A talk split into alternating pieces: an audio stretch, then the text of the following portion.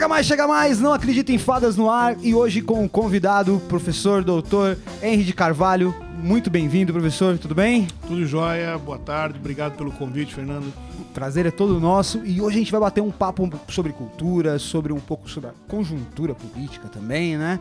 E vamos lá, vamos começar separando qual é essa ideia, dando uma dimensão do que a gente está falando, o que, que estamos falando de cultura, né? O, o, Terry Eglinton tem algo interessante logo no primeiro capítulo dele, que ele fala que originalmente a cultura vinha do trabalho, da natureza, que muito mais ligado ao cultivo, e com a urbanização começou a se tornar, converter cultura para saber, saber erudito, e chegamos um momento da modernidade que é um acúmulo também de saber, que é considerado como um acúmulo de saber. Mas cultura não é só isso. Né? Cultura é uma porção de coisas que nos deparamos diariamente. Exatamente. Assim, é, tudo aquilo que o homem produz é cultura. Né? O, o, ser humano é o único que produz cultura, é a única espécie né, que produz cultura.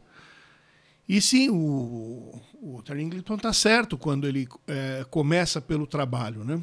Mas é, antes de começar pelo trabalho, eu acho que seria interessante uh, pensar o caminho da construção dos elementos que são fundamentais para o desenvolvimento da cultura. Sim. Então, por exemplo, uh, pensar por exemplo, na essência humana. Se cultura, eu acabei de dizer, é tudo aquilo que o ser humano produz, é preciso dizer quem é o ser humano. Né? Então, em essência, quem é o ser humano? O ser humano é um ser que essencialmente é sociável. Porque são, eu diria que são cinco elementos que compõem a essência humana. O primeiro deles é esse, é a socialidade. Sim. Não é? Então você nasce no seio é, de uma família, estruturada ou não. Você nasce de uma mãe. Né? E a sua primeira relação com o mundo é uma relação naturalmente com a sua mãe. Uhum. Né? Uh, e aí você tem uma relação que é evidentemente tática, a gente poderia dizer que nem mesmo se separa mãe e filho né? nos primeiros dias, nos primeiros meses de vida, né? É, mãe e filho são exatamente ainda a, a mesma coisa, tal como Sim. se estivesse a mulher grávida. Mas a, o que acontece é o seguinte: aos poucos a criança vai se desprendendo deste, deste laço. É, tão corpóreo, tão físico, vai tomando dimensão de si, vai ganhando dimensão do outro na exata medida em que adquire o, o, a capacidade de manifestação de linguagem. Sim. De alguma linguagem. Seja ela corpórea, seja ela gutural, seja lá como for. Né? E uh, esse elemento é, vai se aperfeiçoando e cada vez mais vai sendo um, um meio, um instrumento para a, a, sua demanda individual constituindo enquanto indivíduo. Sim. Então veja só, a linguagem ela é a primeira forma de ligação entre o, o, os indivíduos, porque veja, se uma criança chora, né, porque sei lá, porque está incomodada com, com a sua fralda ou qualquer coisa do tipo, não precisa ser a mãe. Né? Qualquer adulto. Qualquer um vai. Então, assim, então ela comunica. Esse choro que ela faz não tem lágrimas. Não é um choro de dor. É um choro de manifestação Sim. linguística, né? Ah, e aí por diante. E aí, na medida em que isso se aperfeiçoa, ela adquire uma linguagem mais complexa. A questão é, à medida que ela conquista a linguagem, ela chega a um outro ponto da essência humana, que é a consciência. Uhum. Né? Então, a consciência ela se manifesta uh, de forma prática na linguagem. Então, o indivíduo ele é um ser da socialidade e ele é um ser da consciência. Não é possível chegar à consciência sem linguagem. Sim. Né? E a, a consciência deve servir para, na medida do, do, do amadurecimento do indivíduo, é, que ele possa se relacionar com o mundo exterior de uma forma mais complexa. Né? Não apenas num, numa relação de dependência, mas então numa relação de construção de sua própria autonomia. Uhum. Não é uma autonomia absoluta, porque ele sempre será sociável, né? mas um, numa forma em que ele possa é, com a sua atividade prática sensível, manipular a existência do mundo ao, ao seu interesse. Sim. Isso só se faz se ele tiver consciência. Né? Aquilo que naquele filmezinho espelhando o Engels, né? Ah, como é que chama? A Ilha das Flores, né? Que ele Sim. fala, né? O telecéfalo altamente desenvolvido, o poligar opositor, né? Que ele extrai do Engels. É, esse manipular as coisas, essa, essa prática sensível, essa execução prática sensível, atividade prática sensível, é o trabalho. Então é só aí que chega, chegamos ao trabalho. Sim. Não começamos pelo trabalho, chegamos ao trabalho depois de socialidade, depois de consciência, entendendo consciência apenas por meio da linguagem, uhum. né? e uh, finalmente trabalho. A ideia de, de manipular as coisas da natureza e produzir novos instrumentos, e essa é a grande sacada humana. Né? O ser humano ele produz o meio da relação entre ele e a natureza.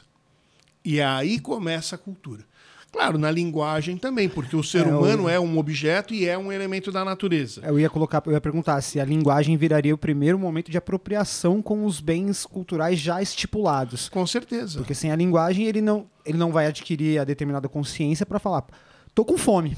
Exatamente. Eu quero o biscoito que eu não alcanço. Exatamente. E aí existem dois instrumentos, dois objetos, né? Uhum. Talvez o, o, o, biscoito, né? E, mas também um adulto, também um, né? Uhum. Alguém que vá poder alcançar isso, enfim, né?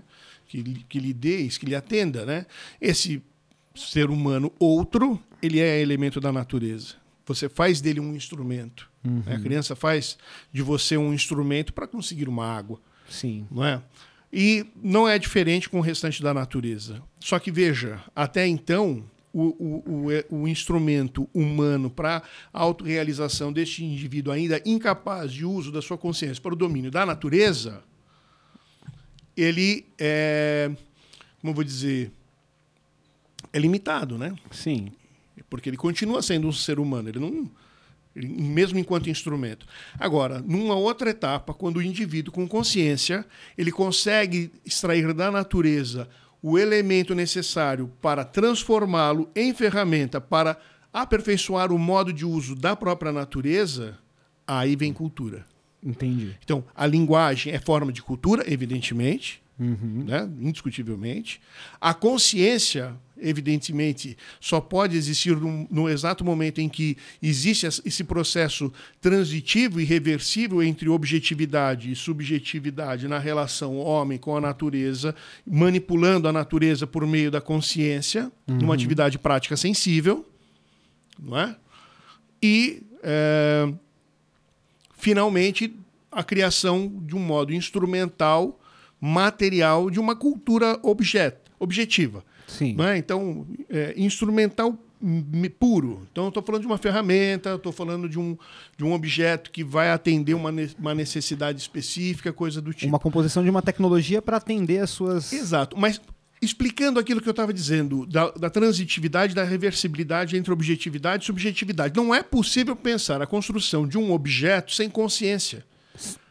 Você tem que aplicar finalidade nele. Não... Então, um objeto ele é dotado de consciência, ele é dotado de forma. Uhum. A simples forma é manifestação de, da linguagem e da consciência. Um, exemplo, um exemplo simples. É, se você tem a cadeira. Você é professor. Sim. Existe a cadeira do professor, existe a cadeira do aluno. Sim. Não é? São cadeiras, universalmente cadeiras. Mas existe uma função social à sua cadeira, existe uma função social à cadeira do aluno. Sim. Isso quer dizer que existe todo um, um arquétipo linguístico, simbólico, que coloca este instrumento numa determinada condição, este instrumento numa outra condição, assim como a cadeira do rei. Sim. O, o... Né, o trono, né? Assim como a cadeira do rei e o, e o banquinho da, da, da, da do engraxate, né? Quer dizer, os dois são cadeira. Mas serve para a mesma coisa. Exato, mas o universo simbólico que existe. E a forma, né? Sim. E a forma revela esse, esse, esse simbolismo. Pode ser uma cadeira comum, mas se você vai a um centro de umbanda, por exemplo, em que você espera uh, de, um, de, um, determinado uh, agente do, desse espaço uh, um certo conselho, aquela cadeira que está lá esperando o, o, aquele sujeito sentar para dar o conselho, ela é dotada de significado. Ela tem. Ela pode ser a cadeira mais simples, a cadeira que, tá, que tem na, tua casa, igualzinho que tem na tua casa. Não é a, não é a cadeira que vai, que vai conferir não. o simbolismo da. Exato, mas o, é o conjunto, né? Uhum. Da coisa. Então, e tudo isso faz parte do, do universo cultural. Agora, para que, que serve tudo isso? Né? Então, para que, que serviu essa construção da cultura que nós estamos falando, tanto da subjetividade como da objetividade, na formação da consciência e da linguagem de um lado, e na outra, na produção material propriamente dita, é, servem para chegarmos à liberdade. Uhum. À liberdade. Então, assim, o, o ser humano ele é o único capaz de chegar a, de, de, de conhecer a liberdade. Ele é o único. Né? Por quê? Nenhum ser na natureza é mesmo livre. É, a gente gravou um episódio sobre liberdade também, um pouco, um pouco mais na linha mais filosófica, tentando discutir, e a gente chegou à conclusão que liberdade é coisa de gente. Porque bicho não pode ser livre. Bicho não pode ser a, livre. A gente fez uma. A, a, gente brincou com a, com a alegoria do, do Prometeu e do Epimeteu, uhum e que meio que não deu habilidade nenhuma para a gente a não ser a, a astúcia, e aí uhum. chegamos à conclusão de que aquilo ali poderia ser conferir liberdade, mas até essa alegoria representa um pensamento cultural daquele povo, representa Sim. como eles estruturavam o símbolo para aquilo. Mas até mesmo alinhando se fosse falar do, da cadeira, né? Tipo, a alegoria poderia servir como cadeira. É. Então, e você vê assim, né? na, na linguagem popular, as pessoas sempre dimensionam né? o, o pássaro voando no céu azul, assim, né? como um símbolo da liberdade, né? Uhum. Ou até dizem, né? Livre como um pássaro, ou algo do tipo. Não, um pássaro é preso, né? Ele, é, preso a coruja, como ave de, de, rapina, ela é obrigada a rapinar, ela é obrigada a, a voar para poder caçar, né? Ela não pode ir ao shopping, ela não vai né, andando buscar o roedor, né? Ela não, não, não vai fazer esse processo eu vou de... comer ratinho congelado, é, porque eu tô é, meio preguiçoso. Não vai. vai. Ou vou é? ligar no iFood para ver Exato. Um... Apenas o humano pode fazer isso, né? Veja, o ser humano, a despeito de ser bípede e terrestre e de hábitos diurnos, ele vive na noite, ele pode voar à noite, ele pode ir ao fundo das águas, uhum. não é? Ele, ele pode o que ele quiser, ele pode ir à Lua. Como já fomos, não foi o Kubrick. A gente não, foi. não é verdade? Então, assim, é, existe essa essa coisa é do ser humano aí. Então, a liberdade é uma particularidade humana. Então, tudo que se faz é, de, dentro desse universo, da, desses universos que compõem a essência humana, a socialidade, a consciência, junto com a linguagem, o trabalho compõe a liberdade. E um detalhe, Fernando, toda a humanidade é ela inteira uma. Uhum. Então, nós somos universais. A quinta essência é que nós somos universais, né? Uh, ou o quinto aspecto da essência, uhum. para não virar quinta essência, né? o, é que nós somos universais. Toda a humanidade tem as mesmas características. Não faz, não, não tem importância que um está no gelo, no, no, no, nos polos, o outro está no, na, no, no cerrado, o outro está na savana, o outro está no deserto, o outro na floresta, o outro em espaço urbano. Não tem a menor diferença. Todos os seres humanos são absolutamente os mesmos. Sim. Não existindo raça de qualquer natureza. Né? Então, assim, claro que eu posso arrumar uma encrenca aqui com os meus amigos identitários, né? mas não existe a raça negra, não existe a raça amarela, a raça branca, a raça parda, não existe nada disso. Existe uh, seres humanos e somos humanos porque temos, carregamos conosco a potencialidade dessa essência. Aonde começa a ferrar nas relações do sistema do capital? Quando você tem, acredito eu, quando você atribui valor a determinada cultura. Não é? Você e você priva quando vem a, a, propriedade privada, que não é uma particularidade do capital. Sim, já vinha bem de antes. Né? né? Mas quando você tem a propriedade privada, você começa a privar os, a primeira coisa, você priva os indivíduos dos meios de produção, porra, já é desumano. Sim. Já é o, o absurdo do, do, do desumano, né? Como você pensa, a gente estava dando o exemplo da natureza, né? É como você imaginar. E nós criamos isso como uma forma cultural, pô. Total. Não é? Uma particularidade do nosso modo de produção, porque o modo de produzir é o modo pelo qual a cultura se manifesta, porque os indivíduos só, só se constituem vivos num determinado tempo e espaço uhum. por meio do seu modo de produção. O modo de produção é aquilo que, em última instância, dá base para toda a vida se, é, é, toda manifestação da vida consequente, quer dizer, para as formas das relações sociais de produção, a, a, forma de organização política, a forma jurídica estabelecida, as formas ideológicas, a forma filosófica, quer dizer, tudo mais, a forma de representatividade, uhum. tudo mais. Claro, está lá em última instância. Sim. Aquilo que chega primeiro para nós é o universo simbólico, evidentemente. É o universo simbólico, o universo linguístico. Né? Existe uma linguagem. Aqui no seu estúdio, existe uma linguagem aqui. Né? Isso é o que primeiro chega. Depois nós vamos ver qual que é essa estrutura, como que ela funciona, como, por que, que você está aqui, como, quais são as condições, qual é a história. Uhum. E isso quer dizer, então, depois a gente vê o, a relação com a, as questões materiais últimas, que são econômicas, evidentemente. Sim. Mas elas são determinativas. Não são. Não, não, não é uma não estou aqui falando de determinismo, estou uhum. falando de determinidade. Sim, sim. Eu, eu gosto muito do, do trabalho do Bourdieu em, em, em, diversos aspectos. E um dos que eu gosto bastante é que, por mais que falem que é muito determinista, eu já acho que ele é diagnóstico. Uhum. E a partir daquele diagnóstico você pode trabalhar suas análises. No, acredito que é no mesmo sentido. Sim. A constru aquilo ali vou usar a palavra natureza, mas vamos entender natureza como produção cultural. Tipo, assim, uhum. aquilo que é dado como a natureza do homem, que é determinado, finito, etc., ele também pode ser uma produção cultural daquilo.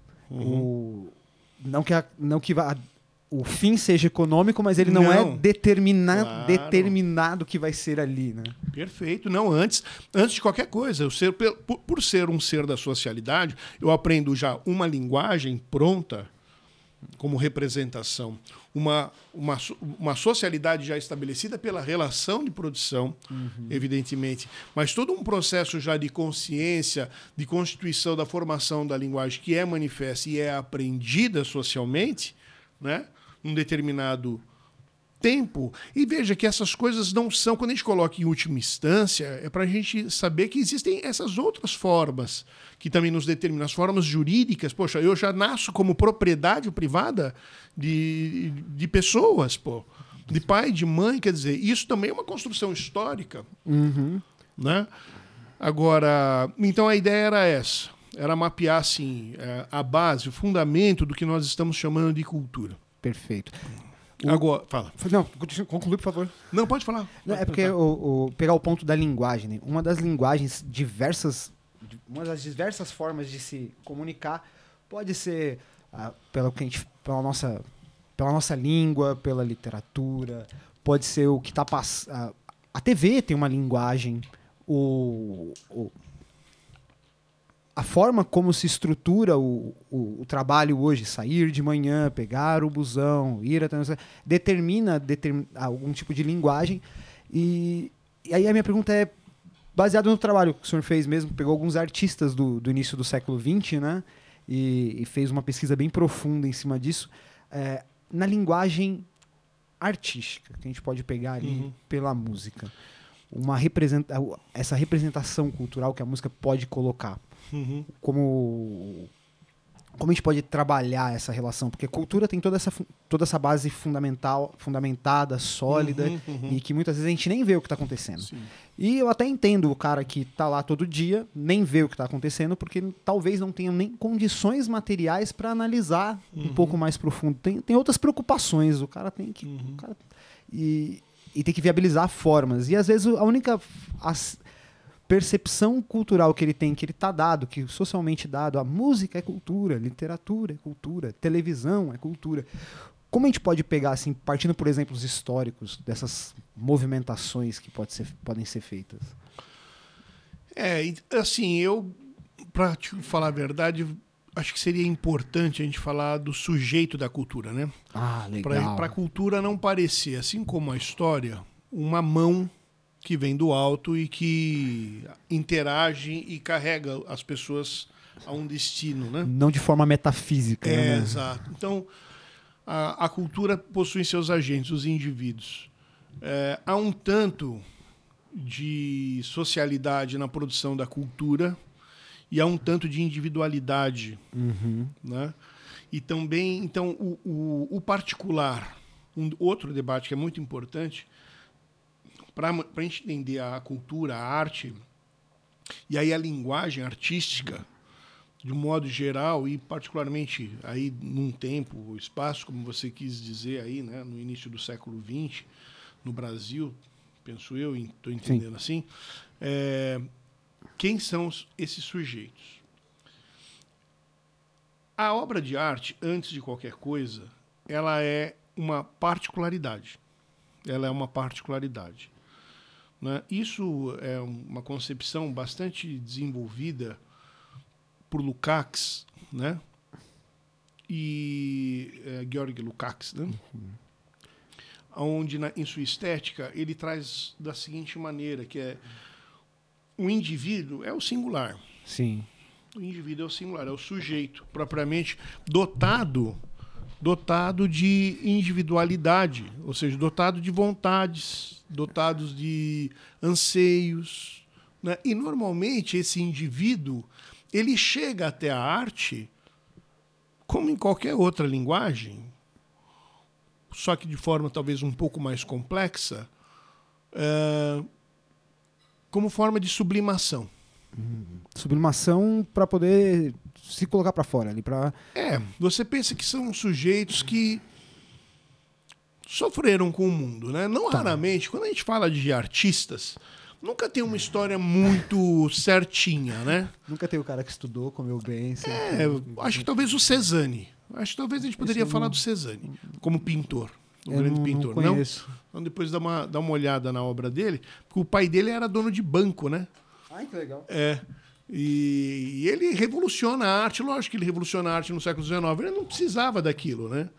Então ele faz o que ele quer e ele acabou contribuindo enormemente Cezanne? para a arte, é. Paul Cézanne. E o. Mas fora isso, assim, estou dando um exemplo dele, talvez seja tolo. Mas artistas realmente consideram. Pô, você pega um Van Gogh. Todo mundo sabe do martírio do Van Gogh Sim. né? Martírio mental, martírio espiritual, né? Da- da- Social também, a né? é, social, né? Só foi reconhecido depois, que, ou seja, não ganhou nada por nada, né? É, e tantos, um, um Beethoven mesmo, né? Sim. um Mozart, qualquer um que você pega. Né? O próprio Ernesto Nazaré, que foi o, o sujeito que eu estudei. Então, na singularidade, essa- essas pessoas sofrem, eles, elas padecem, como diz o Marx, né? Elas são sensíveis, são seres de, é, de carências, de necessidades, de traumas, né? E a forma de exteriorização de sua interioridade, de uma forma sublimada, quer dizer, o cara não surta ele põe em, em arte. Né? Ele, ele deposita na produção artística. Né? Sim. É, um, exemplo bastante pessoal, me desculpe a, a, a falta de, de postura, né? Que isso? Bora. Assim, eu, eu tive um irmão que foi assassinado Ou. e me causou profunda dor. Eu poderia pensar, é, e pensei, né, e recalquei, poderia pensar em matar o cara que matou meu irmão. Sim. Mas eu recalquei, é um pensamento horroroso, não mataria ninguém.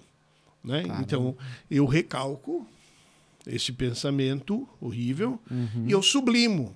Então, eu escrevi um- uma lista de, de pequenos versos para o meu irmão, acho que, sei lá, um- umas 30, umas 30 poesias, né? de baixa qualidade, porque eu não sou poeta, né? Não, mas que me ajudaram a suportar a dor, sabe? Assim, Sim. eternizá-lo e suportar a dor. Então, é um pouco isso, né? Então, isso é sublimação Que difícil. não é? Você não precisava ser tão grave, né? Coloquei uma situação muito dramática, talvez não deveria ter feito, mas outra situação, vai, você tem uma família e o, o pai é alcoólatra, né?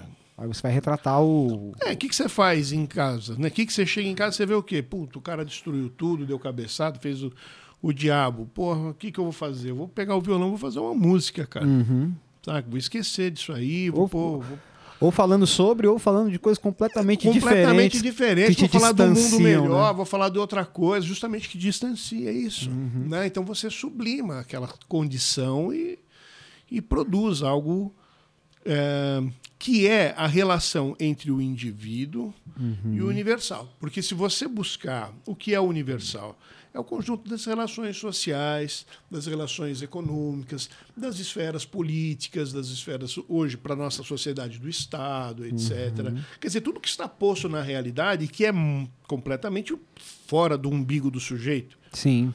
Né? Então, isto é universal, as relações de produção, as relações sociais de produção, a, a, a cultura manifesta de uma forma ampla. Né? Tudo isto é universal. Né? Por exemplo, vai pegando Ernesto Nazaré lá, vai que eu pesquisei. É, você tinha a relação dele com a mãe, que a mãe era pianista, típica mulher de classe média do século XIX, né? Uhum. Se fosse é, viva hoje, assistiria o jornal hoje? Não é? que vai lá e tem a, a função de tocar o piano para depois, na, nos, nos dias de visita da família, tocar né, divertir, cantar uma cançãozinha, alguma coisinha assim, né? Na ausência do Spotify, fazer é, o quê? Né, cantar as Liedes de Schumann, de Schumann, de Schubert, de sei lá, as, as modinhas, né, que no Rio de Janeiro é, eram muito comuns, né, as modinhas. E ele aprende a tocar piano com a mãe. A mãe rapidamente morre, é uma dor tremenda para ele. Ele era uma criança, né? apesar do pai ser muito amável, uhum. ele sofre profundamente com a mãe ele segue tocando. E o pai consegue botar ele para estudar com um professor ou outro, pouco tempo, mas, bom, ficou essa questão trauma, é, tra, é, traumatizante para ele, né? traumática. Um, o, a relação com o Universal é o contato com uma música erudita europeia, por Sim. conta muito do, da forma de dominação do Brasil como colônia, provavelmente, né? Uhum. E também uma relação profunda com a música dos negros cariocas, né? dos negros é, que eram trabalhadores urbanos. Né? O Rio de Janeiro tinha muito esse tipo de, de escravo, né? que eram trabalhadores urbanos, eram, eram barbeiros, tinham os negros barbeiros. Esses caras eram assim fundamentais para a produção da cultura que veio a ser depois o choro, Sim. né? Eles compunham o grupo de, de choromeleiros, né? É choro porque vem de choromeleiros. Que é, o choromeleiro é aquele que chora. E o chorar é o pedir esmola. Então ele ia é, nas festas religiosas, ele passava de casa em casa, que nem tem o, o pessoal de Folia de Reis, uhum. né? Você tem é, o, o, grupo de choromeleiros que ia passando, recolhendo dinheiro e tal, só que os choromeleiros não eram necessariamente do reizado. Né? Uhum. E era um grupo diverso, todos os instrumentos que você puder imaginar. Eu, o que dava para fazer o som. O que dava para fazer. E esses negros tocavam muito bem. E falava, porra, como é, como é, que esse cara, como é que esses caras tocavam bem assim? Pô, mas não eram escravos assim? É, eram. E, o, e acontece que os, as pessoas que tinham um pouquinho mais de condição colocavam eles para estudar no convento. No, de, de, Santa Teresa, que era o Conservatório de Santa Teresa, um conservatório de música criado por Dom João, Uhum. Dom João mesmo tinha uma orquestra todinha formada por escravos. Né? louco. É, então, assim, é... rapidamente, esses negros tocando clarinete, tocando violino, tocando instrumento de sopro, né? no piano. É... havia muito pianeiro no Rio de Janeiro. Pianeiro. Pianeiro, né? que é o cara que não é pianista. Ele, Ele, senta no piano e toca. Eu mesmo sou um pouco pianeiro. Ah, então eu posso né? chamar. É por isso, que eu sou, por isso que eu me chamo de batuqueiro. Isso, porque eu não... é. É isso. Me tirando só falava porque eu não tenho. É, mas não é. O cara não estudou, então tinha essa coisa. Então esse é um ambiente meio que universal, uhum.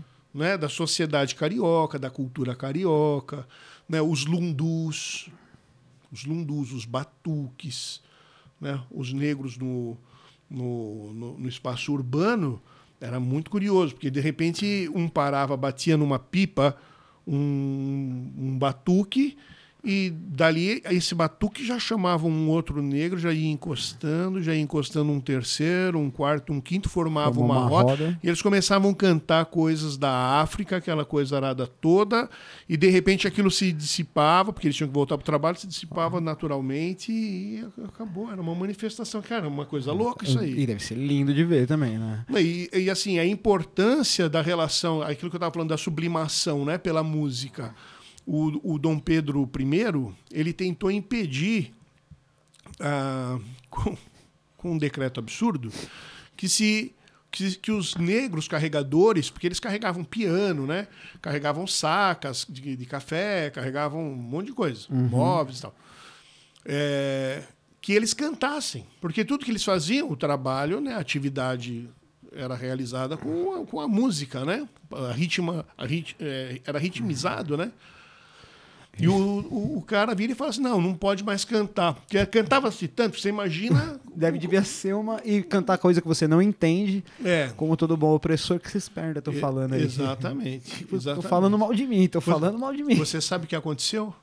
Foi pela primeira vez e talvez única vez com exceção das guerras que teve na Bahia, né, as revoltas, as revoltas propriamente, mas assim, foi a primeira vez que se viu uma greve de escravos. Que legal! Foi quando se proibiram, se proibiu os escravos de cantar. Que legal. Quer dizer, então você vê assim, quer dizer, o cara aguenta ser escravizado, o cara aguenta tomar chicotada, dormir de qualquer jeito, se alimentar mal, ter, né, ser, ferido, ser arrancado de um terra. continente, não é, da sua terra, uhum. perder tudo o que tinha. Mas cantar não. Cantar não. Tá dentro, não. né? Porque é, é, meio que visceral, se você for ver. Entende? Eu... Então é, a importância dessa sublimação Sim. é enorme. É enorme, é muito sério isso.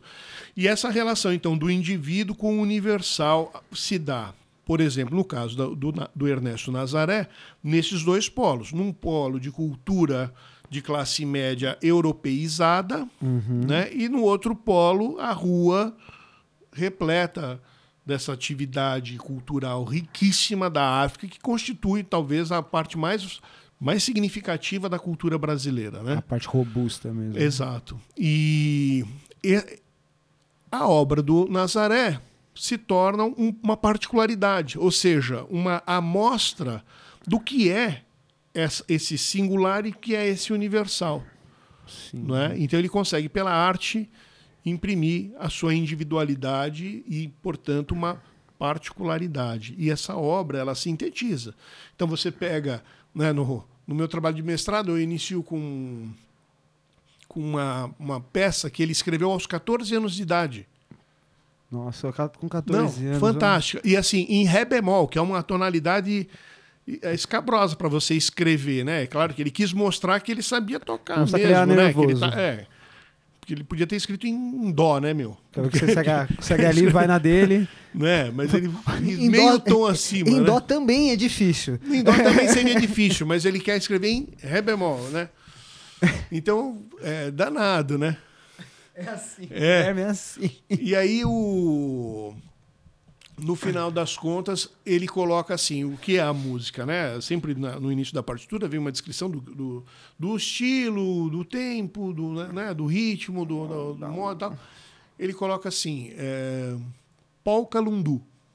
O que é essa música? Polka Lundu. Legal. Olha que já é, já é o, o, o a, a música chama Você Bem Sabe. É uma música que ele dedica para o pai dele, que era o o Vasco Nazaré, né? O nome do pai dele era Vasco. E o. Nome bem português. Né? Bem portuguesão. e o. E a música, então, é uma polca lundu. Bom, polca era música europeia. Sim, de, de baile ali, né? É, de baile, de dança, né?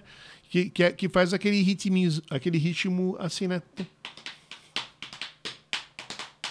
Sim. Né? É a, é a. Aí o sujeito ia dançando o puladinho, que eles chamavam, né? Ia dançando o puladinho e tal. E você soma isso com o batuque, né? Do... E aí põe esse ritmo que é uma, uma, uma, uma coisa interessante de você misturar, e aí você tem a polca lundu, né? Você vai construindo aí aquilo que era de algum modo é, o prenúncio do machixe, uhum. né? E que vai virando tango brasileiro, né? Legal. O Ernesto ele não chama Nazaré, ele não chama de, de, de machixe. Mas você ouve, você pode tocar ele como machixe. Sim. Mas ele falou, não, não é machixe. Ele ficava danado da vida. É polca. É, né? Ele dizia, não, dizia tango. Ah. É tango brasileiro. Legal. Porque aí vi, misturou com a havaneira cubana. A havaneira, na verdade, ela vem lá da, lá da Península Ibérica, uhum. né? E ela vai para Cuba, né? Uh, e já existia um, um, ritmo chamado tango, que vem de tangó, que quer dizer tanger, tangear, tocar, né? né? Mais bobo possível. Não é?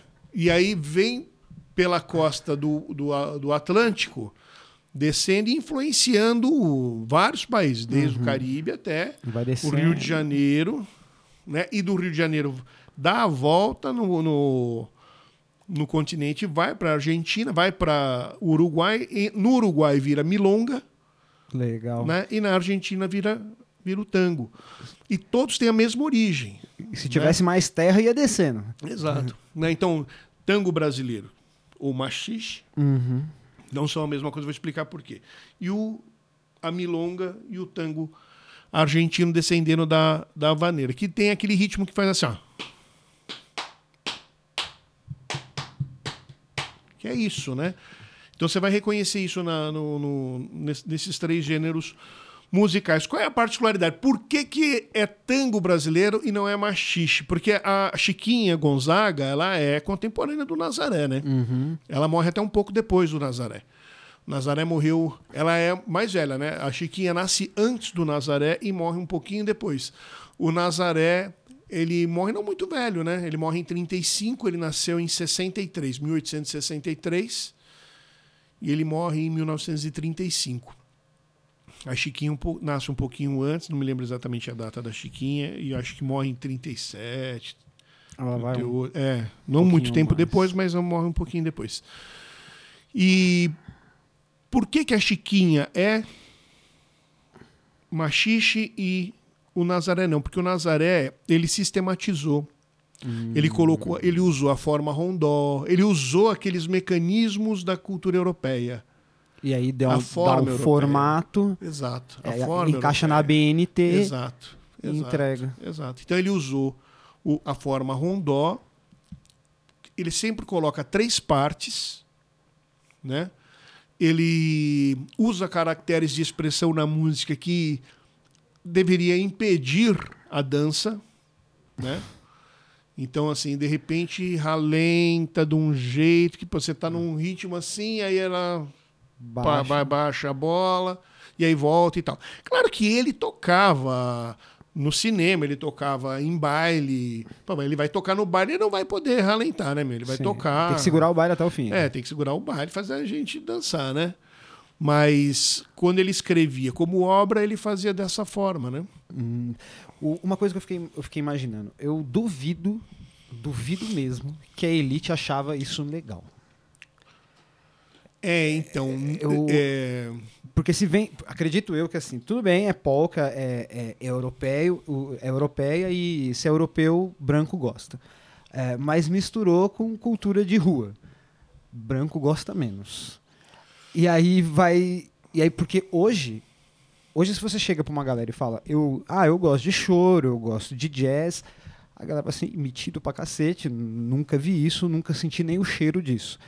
Só que ah, no início do século, por, exemplo, a gente pega o que o, o que o Adorno coloca, que o jazz era vulgarizado, ele era podre. Por mais que o Hobsbawm vai lá e, e defenda depois.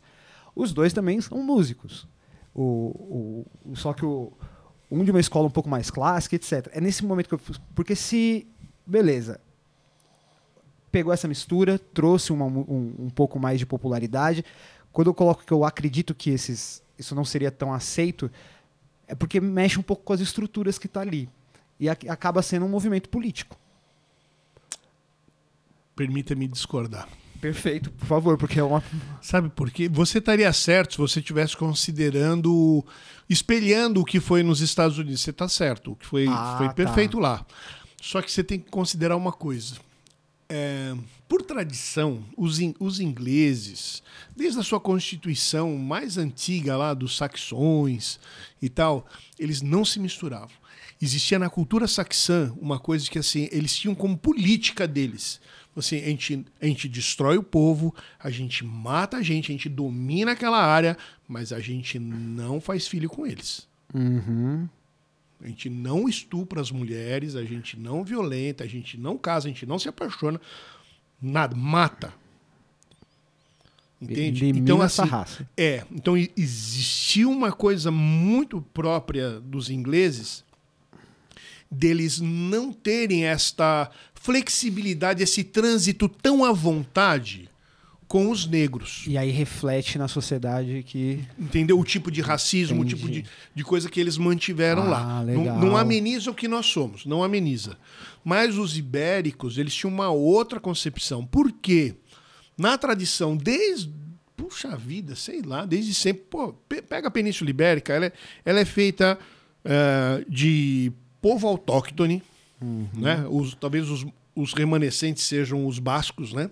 Lá em cima na Espanha, né? É, são autóctones, são de origem, a língua, pelo menos, é uma língua autóctone, né?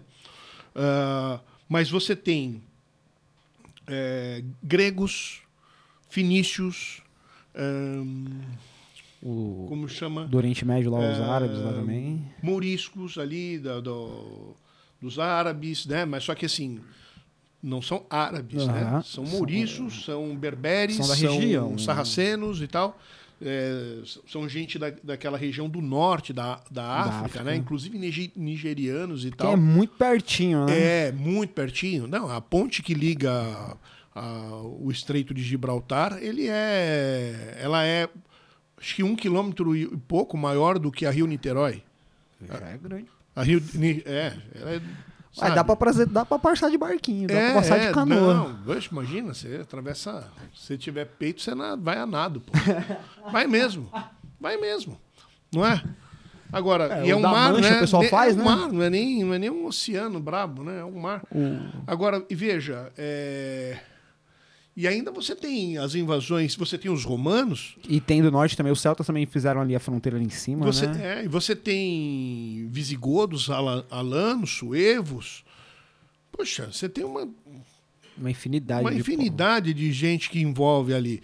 E durante 800 anos, quase 800 anos, né, entre o século VII, entre o século VIII e o século XV, você tinha a, a, o- a constituição de califados. E califados que aceitavam com tranquilidade esses berberes, esses, esses islamizados africanos que iam para a Península Ibérica, porque eles dominavam aquela região.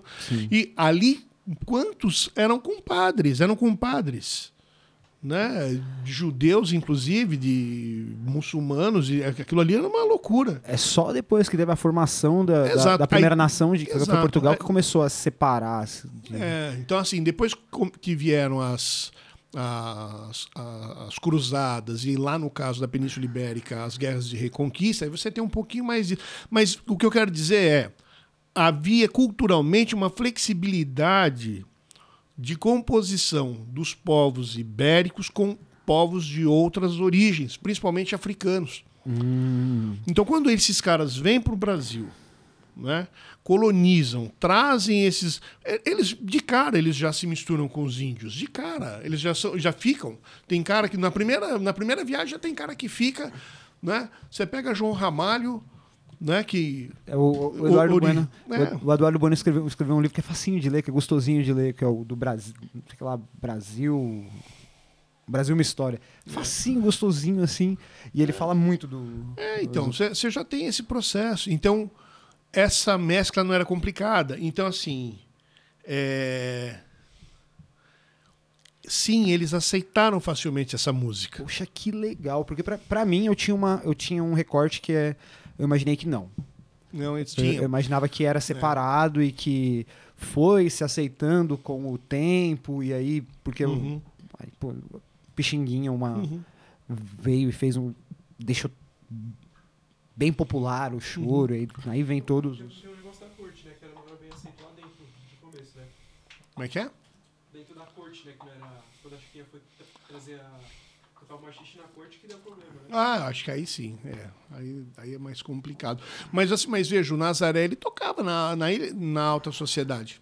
O Nazaré entrava no- no- Ah, nos palacetes. Então ele chegou mais ou menos onde eu queria, só que de uma forma onde eu não, não imaginava. É. Porque é, eu pensei que, como sendo uma música mais popularizada, ela, a gente poderia fazer um paralelo não de, de, de forma, mas sim de relevância com, com o que é mais popular hoje, que é o funk. Uhum. Sabe? E que também eu, eu acho que mesmo que eu não gosto, mesmo que não gostemos, ele traz essa, ca- toda essa carga que você Uhum. falou no começo de sublimação Sim. só que não é na nossa, só que não é uma linguagem que pelo menos eu não consigo apreciar, mas eu Uhum. entendo como, como com toda a sua importância. Era nesse ponto que eu ia chegar. Uhum. É, eu como eu imaginava que o choro seria uma manifestação muito mais popular e chegou depois na elite e foi aceito, a minha pergunta seria o a potencial influência que de movimento político que o, que o funk pode ter por ele já estar dentro das elites.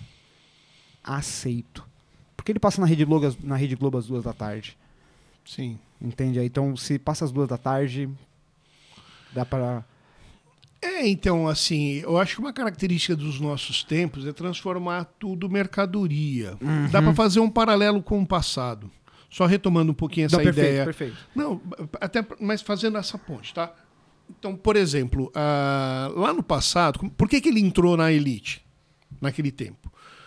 Porque eh, era muito caro o direito autoral. Nós estamos falando de uma época em que Schubert estava vivo, Schumann estava vivo, né? Eh, Stravinsky estava vivo. Não, Stravinsky não. Como é que chama aquele outro? Strauss estava vivo, a família Strauss, né? Tem 300 Strauss, né? Debussy já tinha ido também, né? Não. Não, é, ele, ele é um, ele é um pouquinho depois. Mas assim, entendeu? Então, assim, você. Só que essa galera. E assim, os, os parentes estavam vivos, né? Mesmo que um ou outro que eu estou falando já tivesse morrido. Os parentes estavam vivos, então tinha direitos autorais. Então, assim, não dava para trazer uma peça. Não dá, pra- não dá para publicar Chopin Sem pagar.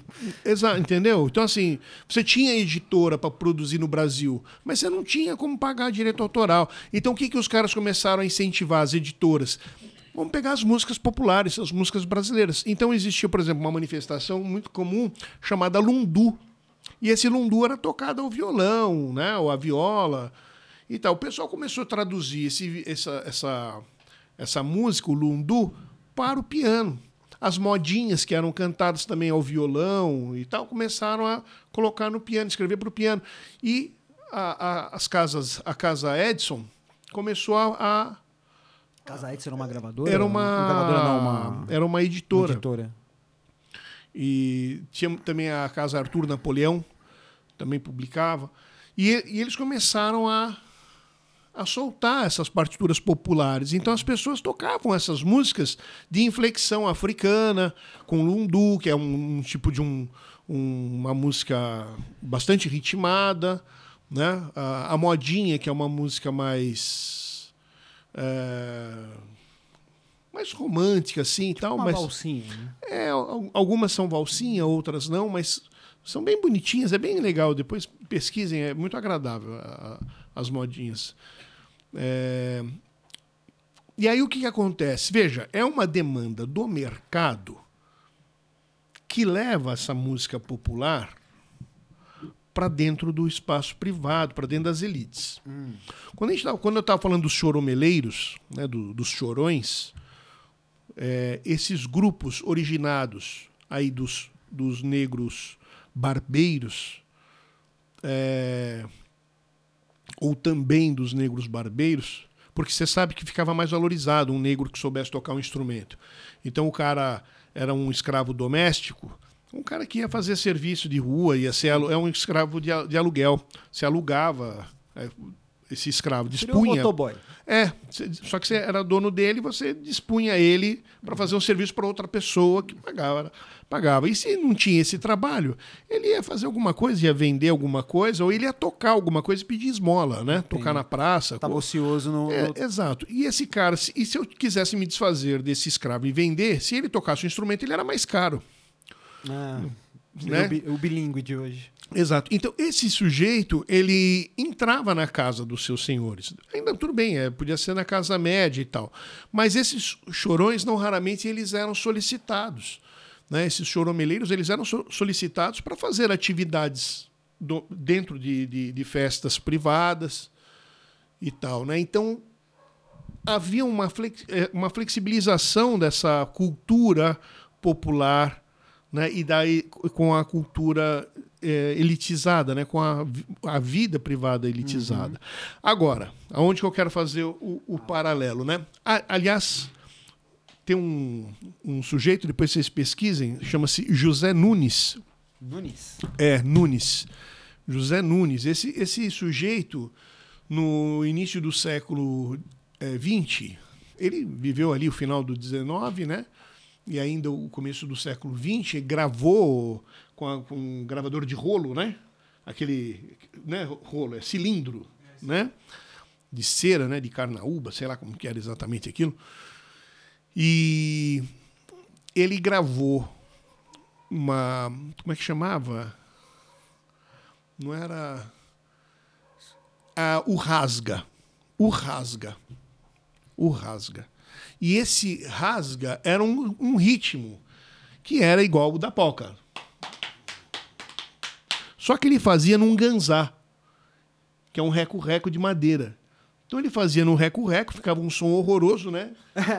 Que o reco, não, o reco-reco como, como recurso percursivo num determinado momento é interessante. Mas ele, para você tocar a música, ele é pobre, né? Não- O tempo todo fica tipo um. É, né, então- fica- é. Fica que nem a tábua. Tá É, é. Tem, tem, tem, Sei lá. tem, tem. É, chato pra caramba. E o e acontece que em cima dessa, dessa rítmica que ele fazia de polka, ele cantava músicas assim, falando pra mocinha, pra morena baixar, pra mulata rebolar, pra ir descendo até o chão, e rebola morena, rebola mulata, desce, vai raspando, entendeu? Entendeu? Cara, isso, isso tá entranhado, isso aí já tava lá, cara. Uma, Já tava lá. Então, isso aí, é, é, esse tipo de manifestação que parece ser vulgarizada num determinado momento, né, isso é uma soberba. Isso é, isso é vulgarizado do ponto de vista de quem se instruiu, de quem se educou, de quem frequentou uma escola, uma universidade, né, de quem aprendeu a apreciar coisas mais sofisticadas e tal.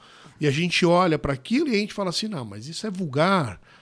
Né? Esse, ah, esse negócio de agora, imagina, esse molecada tá perdido. Porra, mas o cara fazia isso há mais de 100 anos, cara. eu, não, eu, não, eu ainda acho que todo sertanejo dos anos 80 é igualzinho se você mudar a palavra.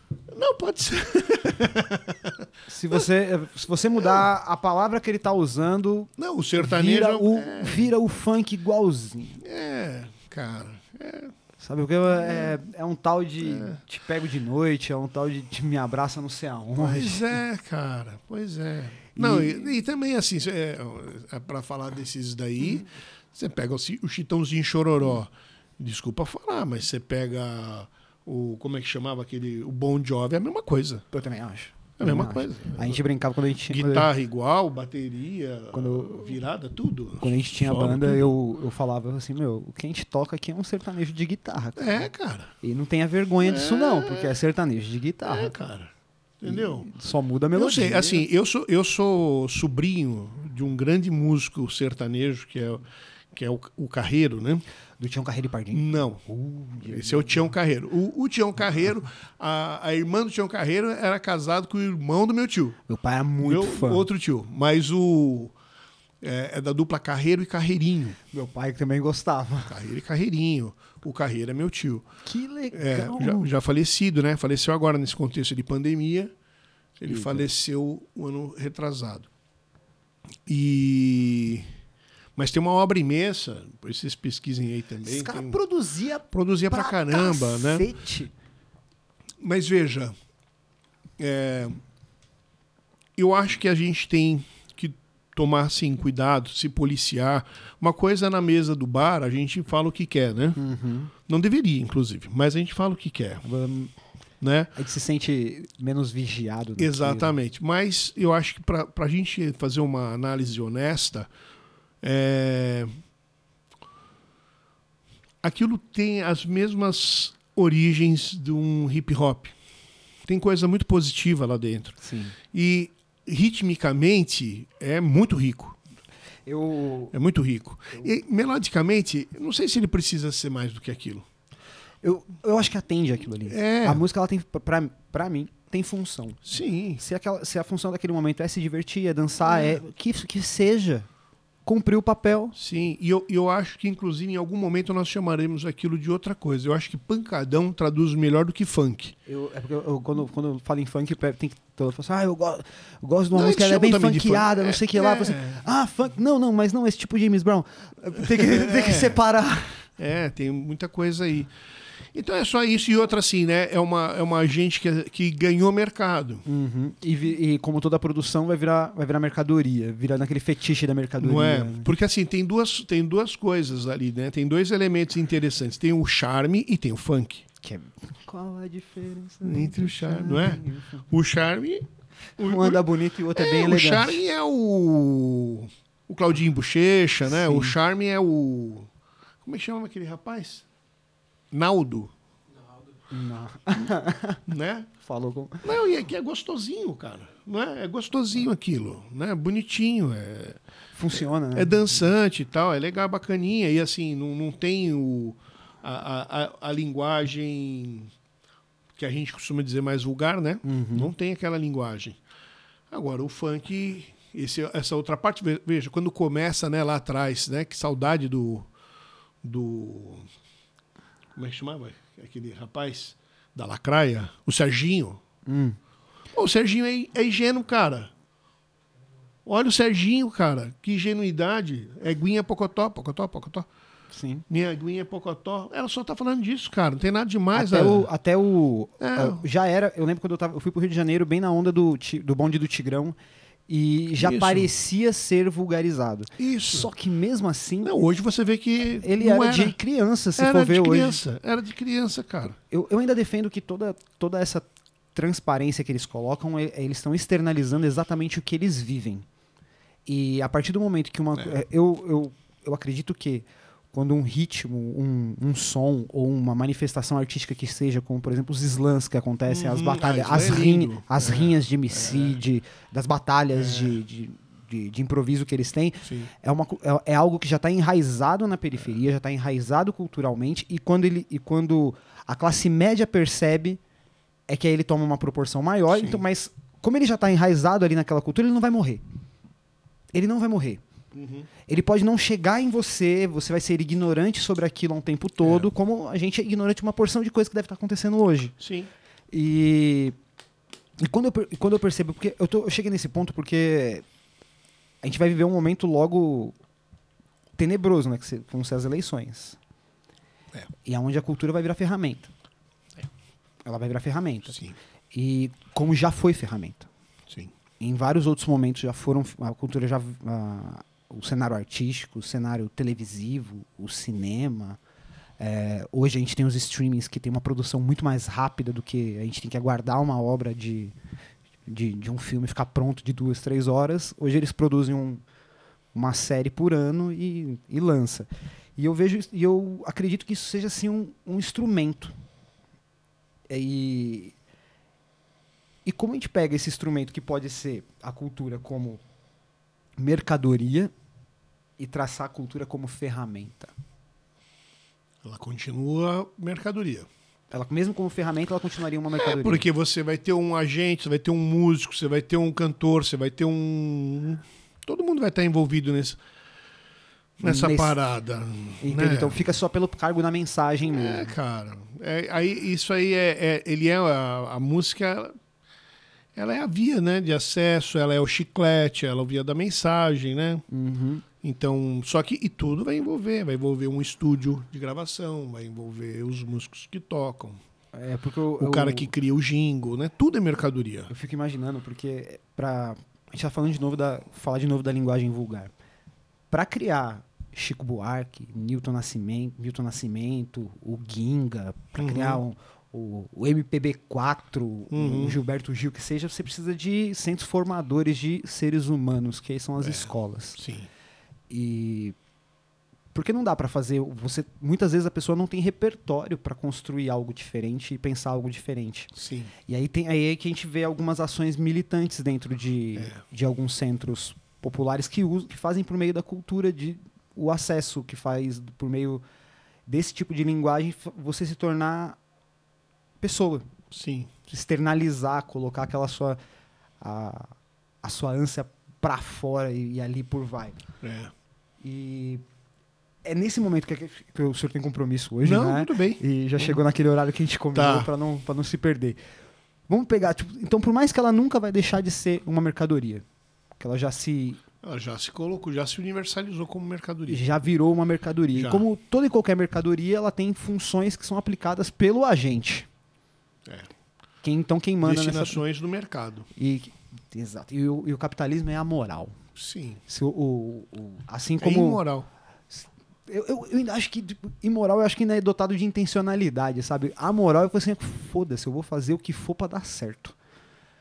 Eu acho que é tipo sem moral nenhuma É. mesmo. Você, eu caguei, porque hoje é legal falar de identidade de gênero, falar. É muito legal. Uhum. O dia que não for interessante, a natura para. Claro, O dia que não for interessante falar de. claro. é, Essas pautas estão sendo ditadas lá para fora, lá por fora. e eu ainda pela acho que. Unesco, pela, sabe, por essas coisas. E eu ainda acho que boa parte da, da- das lutas dentro da- das pequenas comunidades está na mão da classe média.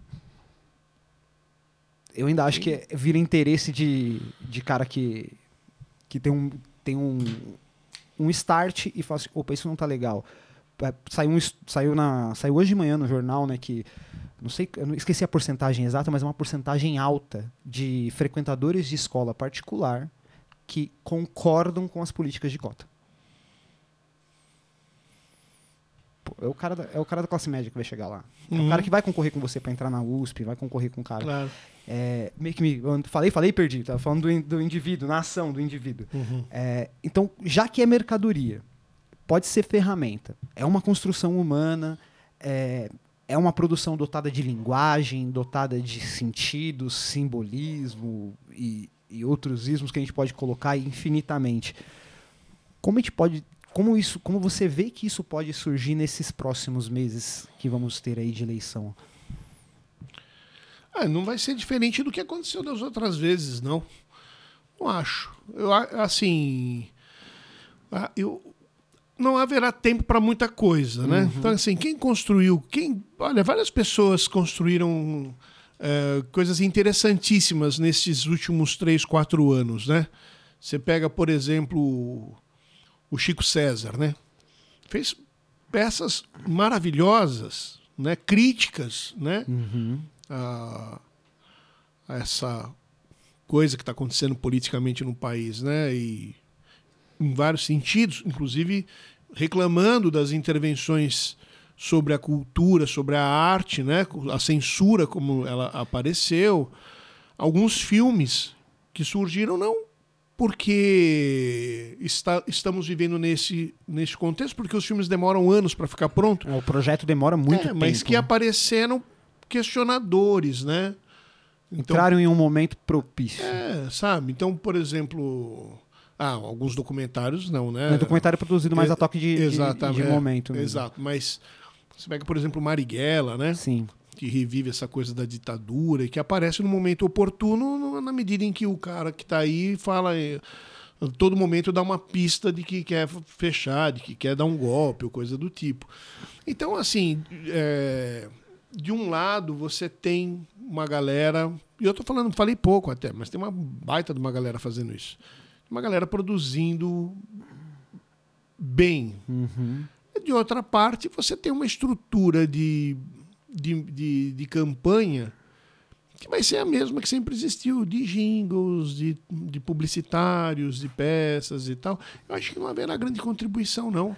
Eu acho que, eu acho que haverá uma retomada do Lula lá, Ai, que né? É, Brilha uma estrela, né? Então não haverá muita criatividade. É porque acho, pra né? mim, eu vendo. Vai, Teve o Lula Palusa que ameaçaram multar. sim, sim. Teve os outros, os outros É. eventos que falaram assim: ah, não sei. Ah, Roger Walters, né? Pô, E, legal pra caramba. e só que eu- o que é engraçado é que quem consome, Uhum, aparentemente, quando você vê o grito ali, uhum.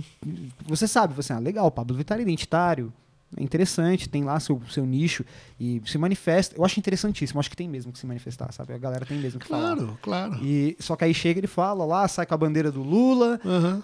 Só que eu, eu acho que quem pagou mesmo, o grosso, quem pagou ali, não, não concorda com aquilo. É, O grosso quem pagou. provavelmente. O, a gente vai. Você Ah, vai. No Roger Walters não teve a galera que baiou? Então. É e. isso. Nu- Nunca entendeu, né? Aí eu fico, pens, eu fico pensando, tipo, essa galera tem uma, tem uma carga que pode ser considerável, pode, pode ser que não seja efetivamente uma conver, um- vou chamar de conversão de voto. Apesar que eu acho um perigosíssimo o, o Lula ser o candidato. Eu acho que gera muito mais medo ter ele. Ah, não sei, cara. Porque assim. medo. Você sabe o que acontece? Quem tá na perifa, quem tá em segurança alimentar, pô, são É. 58% da população brasileira. Porra, o trabalho do Betinho todo jogado no Todo jogado no lixo. Então, assim, é, essa galera reconhece o que o cara fazia, sabe? É porque eu tenho, o que eu tenho medo. Assim não, assim, não sei se o seu receio é o fechamento, se o seu Não. receio é alguma coisa assim. O meu medo é, é perder democraticamente mesmo. É, sabe quando. Ah, acho que não. Sabe quando faz. Sabe quando teve lá em dois. Na, na outra eleição, quando teve em 2018, a Veja fazendo um monte de lançamento antecipado de pesquisa? Sei, sei. Aquilo ali pra mim é date- datenização do, É. da pesquisa, fazer a É. galera ter medo. É fazer A ter. galera tem. medo. Então, mas. é, não sei. Agora. Não, o Lula tá despontando, né? É, porque o. A gente tem um, quê? uma movimentação de, de alguns influencers aí que Ah. movimentam uma grande quantidade de, de galera tá números trabalhando jovens. Nesse sentido, né? mas não, eu não, por mais que você coloque ali, inf- não vou dizer infelizmente, mas mais ou menos quem está mesmo no, na, na organização ativa da máquina é aquele cara que tem medo de, acho que não tem ideia de que acho que se o Boulos vencer como deputado, o Boulos vai querer arrancar o, o apartamento dele porque tá sobrando um quarto, sabe? É. O, o cara eu acho que já entende entenderam que não, viu? Muitos já entenderam. porque eu cara. fico. eu- o meu medo é, tipo assim, é que a gente, eu converso com uma É. porção de gente que não tem nada a ver com o movimento político. Sim. E quando eu ouço, esse senso comum é muito marcado. É. Parece que. por- aí foi um dia, até o Paris conversou aqui. é, parece que a, a direita sacou como conversar com essa galera. E a gente ficou no discurso. Então, mas eu, eu acho que tem isso. Eu acho que tem isso. Eu acho que realmente a esquerda não, não precisa aprender muito, sabe? Precisa Voltar. aprender muito, é, a começar pela unidade, né? Uhum. Mas isso é um assunto para uma outra, Sim, outro sim. debate. Também construção cultural, né? A ideia de Exato, unidade, a ideia de exato. grupo. É. Agora, pode ser uma impressão errada, mas eu acho que aquela galera classe média que votaria no Ciro no primeiro e votou no Bolsonaro no segundo na eleição passada, ou que votou no Amoedo, Que nem deu, nem construção, é, nem sabe construiu. essa coisa? E depois votou no. Essa gente é meio confusa. Porque ela não entendeu o projeto do Ciro, não entendeu o projeto do Amoedo, por exemplo. Não, não- não entendeu o. Sei lá, essa, essa gente. E eu, eu é, penso que, até com base no que tem dito alguns analistas e tal, eu penso que essa galera ela tende a, a não votar no. Existe uma classe média que ela não é intelectualizada, que ela é chamada à truculência e ela aceita, mas quando ela toma porrada, o choque, ela, ela volta, ela, ela retrocede. Não é essa galera do, do por exemplo, do, do MBL. Não, é, Não é, não Esse é aquele isso. que ainda vai Não, continuar. Esse, esse é um imbecil. Esse é o Ah. MBL, é né, o desde, o movimento come, desde o começo ali no. livre. de- desde o começo de 2013, aquilo ali. Isso tá cheirando mal. É, burro libertino, né? Ah, Isso tá Agora é cheirando burro mal. libertino, porque o. o cara lá, o Mamãe Falei É, saiu. o palhaço do Mamãe Falei lá. Enfim. Mas eu acho O isso. que ele tava fazendo lá? É, não é? Pelo amor de Deus. Cheira milícia, né? Não é? Cheira milícia. E aí, assim. Supostamente. É. Supostamente cheira a milícia. Então, assim, eu acho que não, essa vai ter apoio. Mas essa gente, poxa vida, quem ganha mais do que quatro salários mínimos hoje no Brasil soma. Não soma 7%. É, porque o, o 1% Sabe? continua bem, bem É, firme. agora, a- essa massa faminta, essa massa é que vai mandar. Ela sabe o que, que ela está passando é nesse momento. Ótimo. E ela sabe o que ela passou lá atrás. Então, essa coisa do Lula ser salvador, eu não tô nessa. A Também gente não. sabe a quem ele atende. E é? que vai ter Que picanha também daria 2 de um outro, um terceiro programa. Mas, assim, é... neste contexto, quem vai fazer frente a ele, a disputa vai ser só. Só tem dois candidatos. Eu também, eu sempre, eu, É. eu, eu já é, já é visivelmente sempre, mais ou menos Sim. sempre foi dois candidatos Sim. meio que Sim. livre, né? Tem aparece 10, mas dois ou três firmes, né? Eu acho que na, na e- eleição do Collor foi Collor e Sim, Lula, porque e- o Cova saiu, né? E o, e o- o Bolsonaro está desesperado. Você viu o que, que o Guedes fez, né? O Guedes pedir para os mercados, o, o- ele e o Guedes, né? As tia do Sarney vai sair tudo de novo com Isso, cadernitinha na pedir mão. para os mercados para segurarem os preços ou baixarem os preços, porra. Que que isso, é, isso é desespero. Mano, porque Isso é ele, desespero. ele é da escola econômica de Chicago, do, do, lá de Chicago, né? Então Ele ele, é. ele é da segunda onda da galera do Chile, né? Que foi depois do Pinochet, não é? É. Eu, eu li algo a respeito, mas eu não fui tão profundo.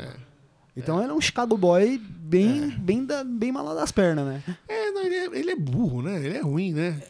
Eu, ele é eu- ruim, ele é ruim. essa parte de política. De, Não, ele política deixa evidente naquela reunião, né? Que ele falou assim: ó, eu li pelo menos uns cinco livros sobre cinco, mano. Cinco livros, você lê, e você tá falando, isso é ministro com cinco livros.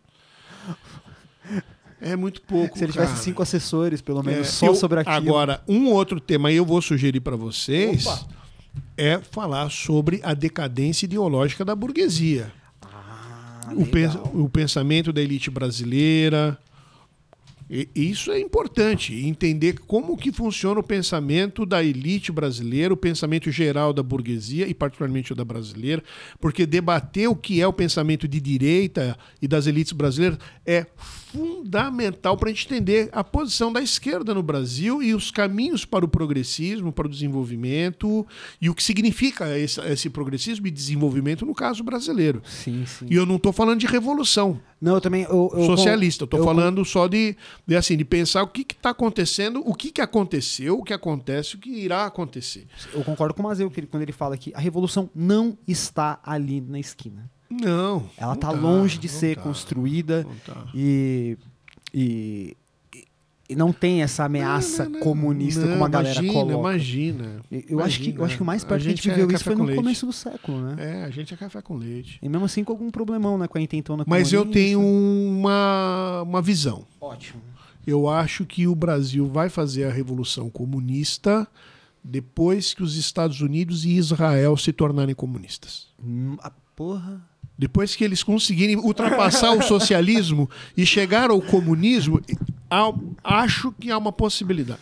Porra, ficou difícil. É mais um livro do Thomas More, né? Não é? É mais um livro do More. Utopia. não, é. Fase 2. Eu acho que é uma possibilidade. Para não dizer que eu não tenho fé, pô. Ó, vamos lá. O que tá faltando para eles possivelmente chegar ali? Permitir um terceiro partido. Tem um terceiro partido nos Estados Unidos, mas permitir que ele concorra. E que a candidata seja mulher, negra, homossexual. E comunista, lógico. E comunista, e claro, e tem que ser do sul. Tem que ser lá do É, Alabama. mas na verdade, é, na verdade tinha que romper com o Estado, não ter partido droga nenhuma. Aí. Estoura, é. Ah, não é com socialismo, é outra coisa. É outro debate. Alinhar o. É. Mas o professor, sei que o senhor tem compromisso, tem aula Sim, hoje. tenho. Não vou te segurar. Sim. Senão eu fico horas aqui conversando, eu gosto Sim. bastante. E a gente não tocou nem no- na cabeça do que poderia Não, fazer. Dá pra falar horas. Mas dá pra construir que. Dá pra entender que a, a cultura é uma construção. Não, é uma construção coletiva, social, passa e passa por diversas etapas da nossa, da nossa existência como humano. Até mesmo aquilo que você pensa, que você acredita que é totalmente autônomo, é construído cultural, culturalmente pelas pessoas que você se associa, por aquilo que você lê, que você tem contato, o que pode te alargar o repertório ou não. Cultura não é só um acumulado de quadro, não é só poema, É. não é só música. Cultura também é o seu pensamento político, é sua ação política. É, não é só a roupa que você veste, É a ciência, né? é a ciência, principalmente, porque se. É, eu, eu gosto muito da fase quando, quando coloca no. Quando surge o humanismo, né? que coloca o homem no centro, da, no centro da questão e sai da parte teocêntrica. E aí eu acredito. Eu não vou dizer isso, eu vou dizer isso de, de enxerido, de, de abelhudo e só por achismo mesmo. É. Eu acho que é a partir dali que a gente consegue entender que a produção cultural ela não vem de fora e passa a ser humana. Sim. Porque até então, se você for ver, a gente tinha o pensamento vai, no clássico lá, o grego, que tam, totalmente uma construção cultural. Aí cai o mundo grego, o mundo romano, né? vamos dizer o mundo helênico ali, ele cai, a gente entra no, no- na cultura cristã que, que rivaliza com uma série de coisas, mas o ser humano não está no centro da, da construção daquilo ali. Esse- Algumas escolas gregas, sim, né? Tem o ser humano na, no centro, mas quando vira a chave com o humanismo, a gente pode ter o, o ser humano na produção do que, é, sim, sim. Eu acho do que, é, é o, dele. Sim, acho que o grande caminho da cultura é ah, perseguir o, ah, quanto mais quanto mais for possível ah, o humanismo, né? Como, como vocação, quer dizer, o, o ser humano como aquele que pode conhecer, como aquele que desenvolve o conhecimento, a ciência, como aquele que é, aperfeiçoa a, a linguagem, né? Quanto mais você for linguisticamente capaz, mais você é capaz de pensar melhor, mais você é capaz de melhor mudar o mundo, Uhum. né? E é por aí que a gente vai. Legal. Tem alguma dica de livro aí pra gente? Poxa vida. Texto, um livro, um filme Ah, tem tantos, né? Poxa vida. que pode ajudar a gente a refletir Me essas. pegou de surpresa. Ah, eu recomendaria o, o- eu acho que é um, um clássico, né, da cultura, que é o Raymond Williams, né? Uhum. Acho que tem que sobre a cultura, né, que é que é fundamental. Tem um ali sobre a política. Tem um, queria... um livro da Agnes Heller, que é, é História e Cotidiano, que também ali ela trabalha bastante a ideia de cultura, como ela acontece no, no dia a dia, né? Tem o, o- o clássico livro, que é uma, uma, uma composição de três peças, do Fernando Brodel, né? Que é Cultura, Economia, Cultura Material e Economia nos séculos 16, 17. Ah, sei lá. Tem o Homem no Renascimento, que é da Agnes Heller também.